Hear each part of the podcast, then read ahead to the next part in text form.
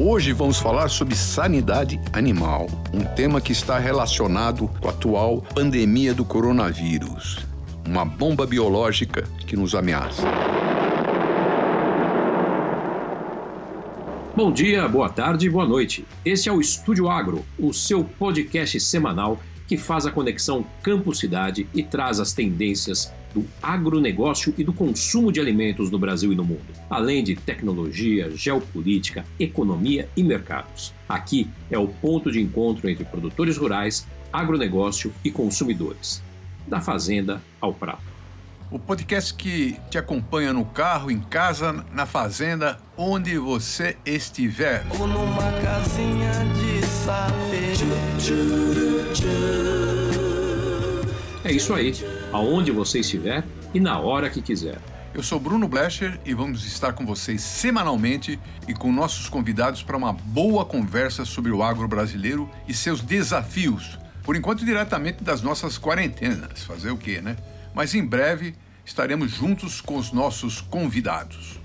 E eu sou Carlos Raíces. Você pode nos ajudar dizendo que tema gostaria de ouvir no Estúdio Agro. Para isso, basta mandar uma mensagem para estudioagro@estudioagro.com.br. Hoje vamos para o nosso terceiro programa da série O Agro em Tempos de Coronavírus. Nós vamos tratar de um assunto que promete ser o grande tema dos próximos anos: a sanidade animal. Pós-pandemia, o mundo e a China em particular tendem a ampliar os cuidados com sanidade.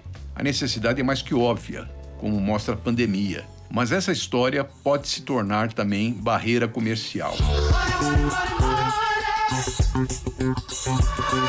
Ainda temos muitos países, especialmente na Ásia e África, com sistemas fracos de controle de sanidade animal que colocam em risco todo o mercado. Para discutir esse tema, reunimos dois dos mais importantes nomes do setor, que conhecem tudo de mercado, geopolítica, barreiras fitossanitárias. Para falar da cadeia alimentar da sanidade, convidamos Marcos Yankee, que é professor do INSPER e morou por vários anos na Ásia, onde acompanhou de perto o mercado de carnes, e Alexandre Mendonça de Barros, economista, agrônomo, consultor e professor da Fundação Dom Cabral. A gente começa a nossa conversa com a entrevista que fiz com Alexandre Mendonça de Barros, que faz uma retomada histórica dos casos de zoonoses e epidemias muito interessante.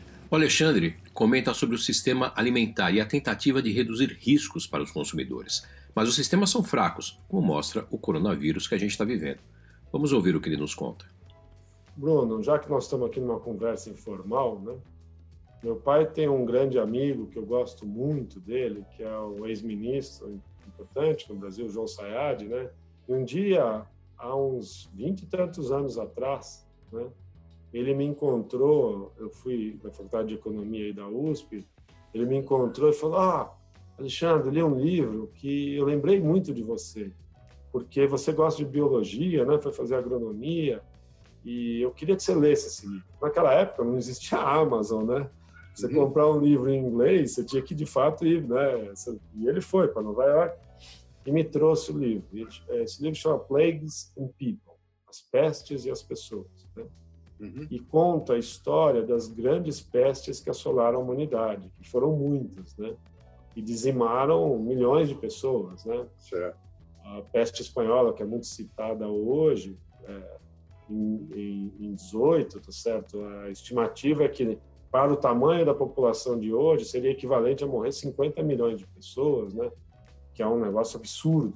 A chamada gripe espanhola matou entre 50 e 100 milhões de pessoas. Não se sabe exatamente quanto. Em 1918 e 1919 foram mais mortes do que as duas guerras mundiais juntas. Isso, e a que se deve a maior parte dessas, dessas mortes? Ela se deve a vírus ou bactéria mutantes que normalmente vem de algum animal silvestre. Essa mutação, no mais das vezes, passa para algum animal doméstico ou vem diretamente para o ser humano se ele se aproxima do animal, mas muitas vezes tem um hospedeiro intermediário que acaba passando para o ser humano, tá certo? E essa mutação, nós não estamos preparados para se proteger dela, o nosso corpo não tem os anticorpos preparados para isso, causam essas grandes uh, epidemias que a humanidade já viveu. O sistema alimentar do mundo ele foi sendo construído para tentar minimizar o impacto de vírus, de bactérias sobre a cadeia alimentar, tá certo? Então a gente foi se afastando dos animais silvestres porque tem uma dificuldade muito grande de, é, de, de você se defender disso e foi construindo uma cadeia alimentar, especialmente no caso da proteína animal, que tem vacina, que evita doença, tá certo? Que tem um ambiente de proteção para justamente evitar um contágio, né? Mas, por exemplo, a influenza H1N1 é uma doença que dá em frango, está dando em vários países do mundo nesse momento, lá em Peru, isso passa para o ser humano. Então, existem doenças a serem evitadas e tem todo um protocolo de se aparecer a doença, notificar a Organização Mundial de Saúde Animal, fechar a granja, bater os animais, enfim, tem protocolos que nós fomos desenvolvendo, a humanidade foi desenvolvendo ao longo do tempo, para evitar essa disseminação de, de, doenças. E o que aconteceu na China, Alexandre? Veja bem, é, em agosto de 18 apareceu uma doença, né, que é o maior temor da suinocultura, que é a peste suína africana. Uhum. Veio do leste europeu, que há anos está convivendo com essa doença, entrou na Rússia, provavelmente da Rússia na Mongólia, ou direto na China, ou através da Mongólia chegou na China. Bruno disseminou essa peste. Essa peste não tem como curá-la, ela não tem uma vacina, não tem uma, um remédio. A única cura é evitar que a doença se dissemine, abatendo todos os animais, enterrando, queimando, isolando a granja por seis meses. E ainda assim, olha, tem relatos, a Rússia foi o que melhor controlou a, a doença, eles fizeram vazio sanitário de um ano nas granjas. E ainda assim, 10% das granjas, quando foram recolonizadas, o vírus voltou a atacar. Então, o que, que aconteceu? Conforme a doença se espalhou, você tem que isolar uma área para evitar que o porco ou a carne saia de um raio de 100 quilômetros do foco da, da doença, e a doença vai pipocando, você vai tendo um monte de raio. O que, que aconteceu? Os produtores começaram a ficar desesperados, não conseguir vender seus porcos, começaram a matar e a, o próprio governo chinês fala em 42% de queda no rebanho chinês, que é de porco, que é 60% do rebanho, era, né, 60% do rebanho mundial, e, e, consumia e produzia quase metade da produção de carne de porco, que é a carne mais consumida do mundo, graças aos chineses.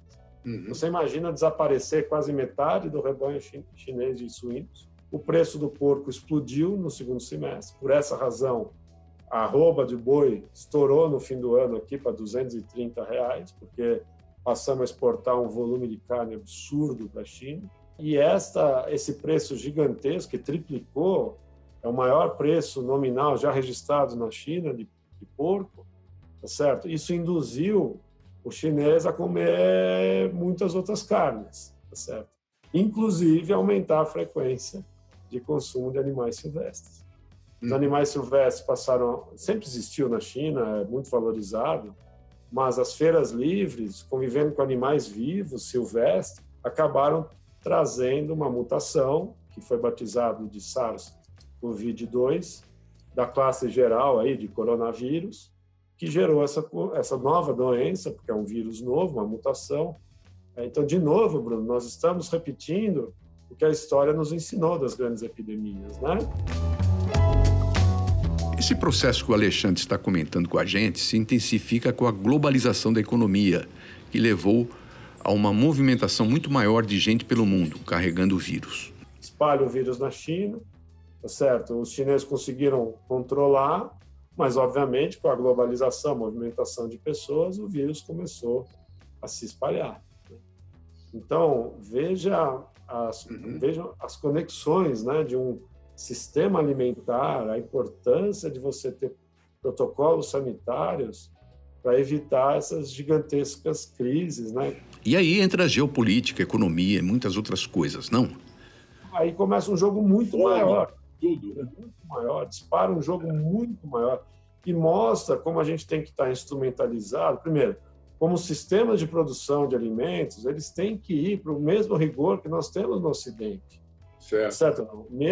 A gente tem que ter, imagina um país como o Brasil, chama atenção qual é a institucionalidade que você tem que ter para funcionar o seu sistema alimentar, ou seja, nós temos que ter no Brasil, né, se alguma granja aparece qualquer tipo de doença, ela tem que ser isolada rapidamente, tá certo não? Os animais têm que ser controlados. Então, o sistema sanitário, ele, que nós acho que temos um bom sistema sanitário, embora eu acho que precisamos investir em mais coisas, tá certo?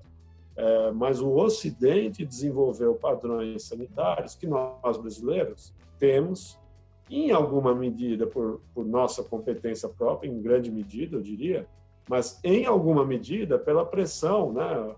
Eu sempre cito isso. A gente brigou muito com a Europa, né? Que que no fundo vai para criar barreiras à entrada do nosso produto, vai exigindo coisas que por vezes não faz sentido, tá certo? Rastreabilidade total do GAN, você sabe bem, né? Você acompanhou toda essa discussão.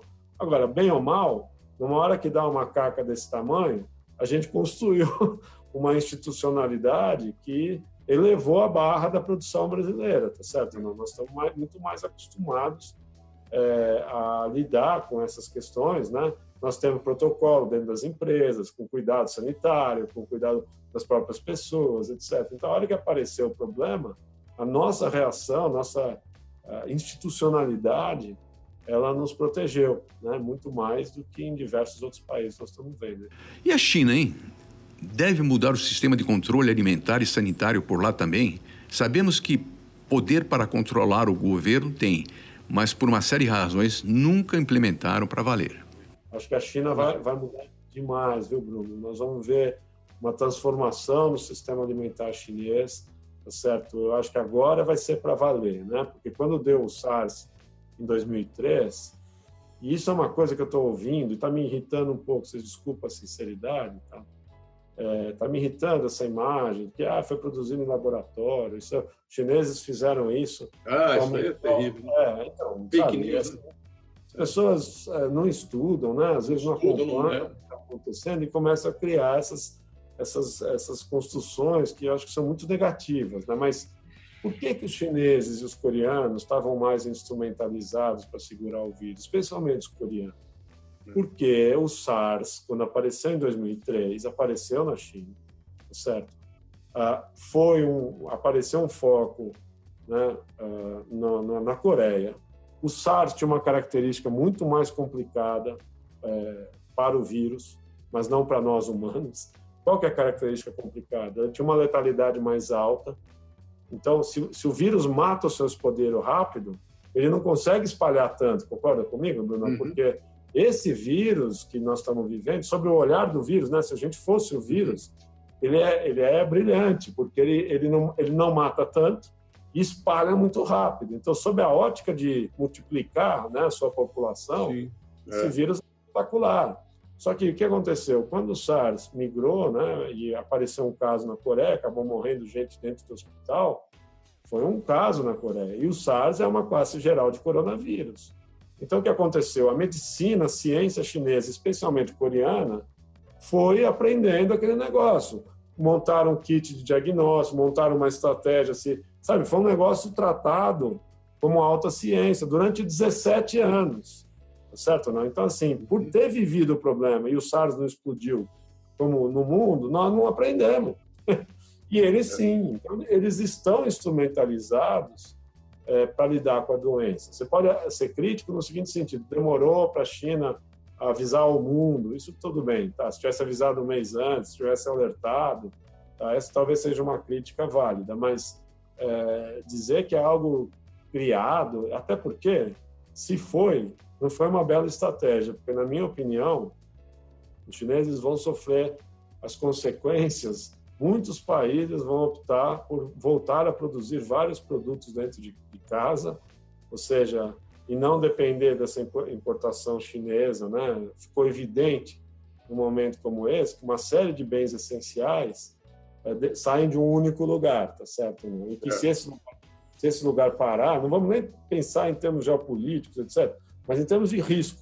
Se para o fornecedor de tudo, você está concentrou o risco demais, né? Então, se, se não é pra, nem para entrar na questão geopolítica, que aí eu acho que é, só vai reforçar o argumento, eu não tenho a menor dúvida que a China vai perder potência em termos de ser o, o que é hoje o grande né, produtor global de uma série de produtos, de uma série de cadeias. Falando em sanidade, Bruno, esse tema de sanidade deve mesmo crescer de importância depois da catástrofe causada pelo coronavírus em todo o mundo.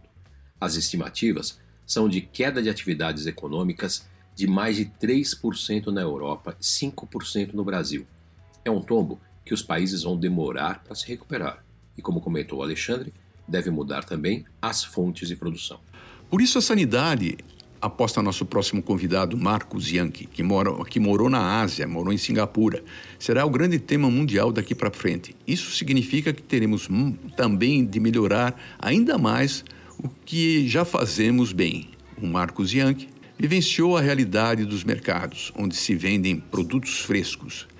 Isso quer dizer animais vivos misturados com vários produtos. E reforça um ponto comentado pelo Alexandre. Vamos ouvir. Eu visitei muitos desses chamados wet markets, né? Uhum. E o que, que são wet markets? São mercados molhados, porque são mercados que, em geral, não têm refrigeração, têm um controle sanitário muito frouxo e é onde as pessoas uh, procuram produtos frescos, hortifrutis, carnes uh, e, eventualmente, lácteos, esse tipo lá de produto né, que o pessoal compra. E esses mercados são muito populares no mundo inteiro. Né? Uh, na verdade, mais de 50% da distribuição de produtos frescos se dá através dos wet markets. Se, se chama uh, wet porque são mercados molhados, né? Uhum. E, onde as pessoas usam água ou gelo em cima dos produtos para tentar conservar e também se usa água para limpar, né?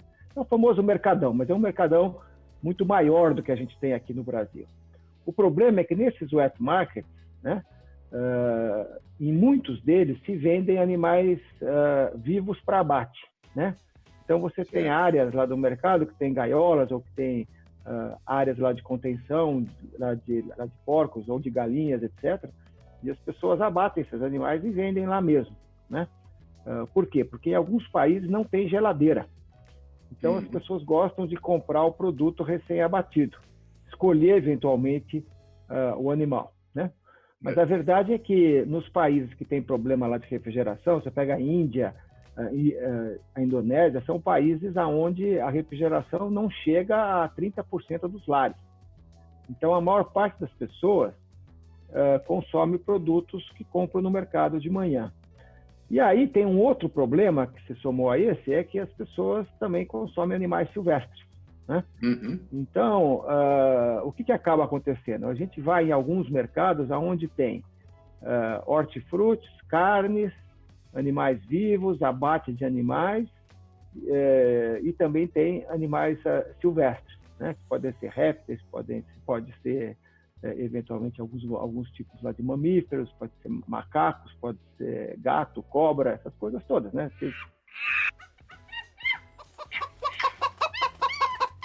se vende esses, esses produtos. E aí passa muita gente nesses mercados. Então, isso pode gerar um processo de contaminação muito grande. Eu fui em alguns desses mercados, dá uma impressão de ser uma bomba biológica, né? como eu falei no meu artigo. Quer dizer, uhum. você, você, aquilo lá é um excelente ambiente lá para contaminações, né? E a fiscalização faz olhos, ah, olhos, ah, olhos grossos sobre isso, sabe? Quer dizer, não, não vai a fundo, né? Porque deveria realmente proibir essas coisas. Tem muita coisa que é ilegal acontecendo nesses mercados. Você está então, falando principalmente eu, eu, de Índia, uh, de China? Olha, eu acho que na China está havendo cada vez mais controle hoje, uhum. né? E você veja que depois desse problema lá em Wuhan, eles acabaram proibindo a venda de animais silvestres, de carnes de animais silvestres lá no mercado. Mas se você entrar por outros países mais pobres da Ásia ou da África, você vai ver que isso daí está em todo lugar. Né? Uhum. Então, em função desse risco, eu acho que a sanidade vai ser, pelo menos agora nesses próximos anos, uma agenda mais importante até do que a agenda de meio ambiente que tomou conta nos últimos anos, né? Porque a humanidade se revelou extremamente frágil para uma zoonose, né? Nós, nós já tínhamos tido outras uh, zoonoses antes, tivemos a AIDS, tivemos Ebola, tivemos SARS, tivemos MERS, né? tivemos diversos tipos lá de, lá de gripes, lá de influências, mas elas sempre tiveram um impacto local, um impacto regional. Nós nunca tínhamos visto um impacto global dessa magnitude que, inclusive, parou a economia do mundo, né? Então, eu acho que nós vamos ter que agir em todos os pontos de controle aonde pode haver contaminação. Isso tudo também nos leva para a necessidade de um controle sanitário mais integrado mundialmente, não? Sem dúvida, é isso que o Marcos comenta a seguir, trazendo uma proposta importantíssima: que o Brasil saia da frente com a bandeira da exigência de maior controle sanitário no mundo. Eu acho que, eu acho que esse ponto uh, da homogeneização dos sistemas sanitários entre os países, do controle efetivo com a aplicação das legislações que costumam ser exigentes, é um ponto muito importante para ser trabalhado. Olhando para o Brasil e o que eu vi lá fora, o Brasil está muitos quilômetros à frente porque a gente exporta, né? O Brasil uhum. exporta há vários anos, uh, é o número um hoje de carne bovina, número um de carne de aves, número quatro de carne suína, né?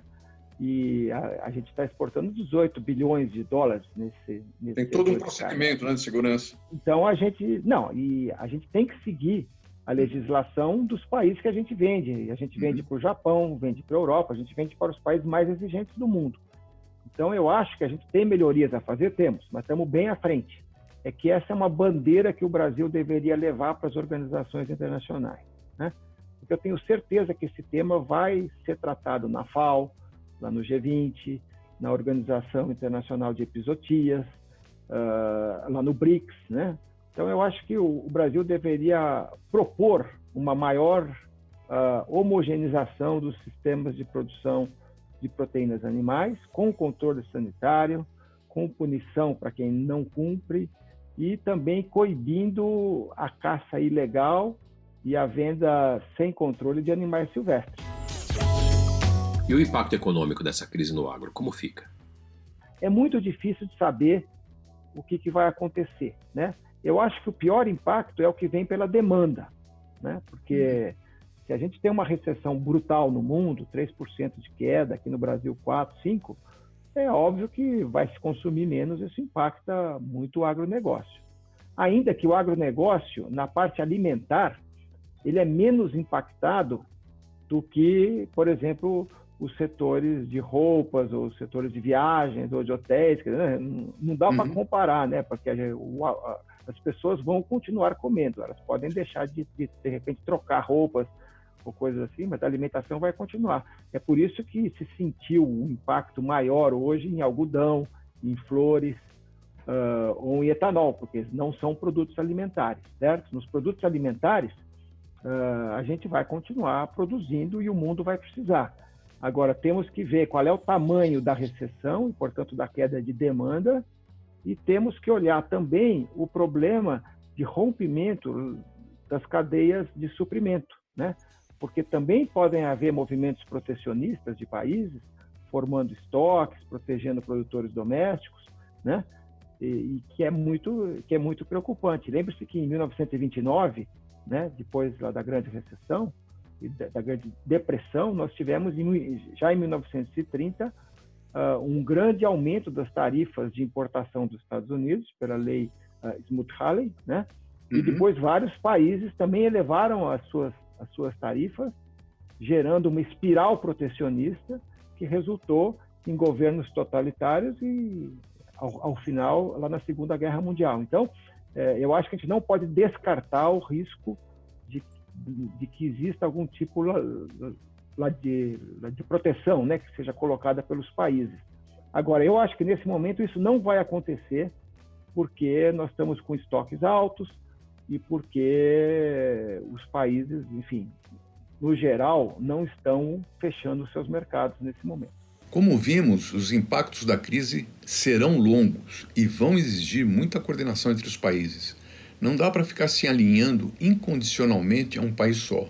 É um risco enorme para o nosso agronegócio. E não dá para saber como vai acabar essa história ainda. Temos de nos preparar.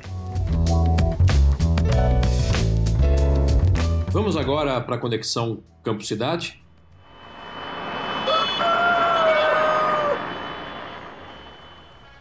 Nas conversas de hoje fica clara a importância do bom controle sanitário, como temos aqui no Brasil. Nosso gado, criado a pasto e não em grandes confinamentos, tem carne com sabor muito mais destacado. Isso vale também para os nossos vizinhos da Argentina e do Uruguai. Muitas granjas também estão investindo em criação de frangos soltos, com produção orgânica tanto de carnes quanto de ovos. E tem novos produtores investindo em criações de ovelhas para leite e queijo, assim como de cabra, com queijos de alta qualidade. Por isso, a nossa dica é a seguinte: assim que acabar essa quarentena, visite sítios e fazendas que estão criando ovelhas e cabras. Tem vários perto das capitais, produzindo queijos premiados. Além de um ótimo passeio, ver como é produzido o alimento que você consome é sempre muito importante. E o Estúdio Agro vai ficando por aqui. Quem quiser entrar em contato conosco pode procurar nossa página no LinkedIn, que é Estúdio Agro, ou também enviar um e-mail para estudioagro@estudioagro.com.br. O Estúdio Agro é apresentado por mim, Bruno Blecher e Carlos Raízes, e os trabalhos técnicos são do jovem talentoso Victor Santos. Até a semana que vem.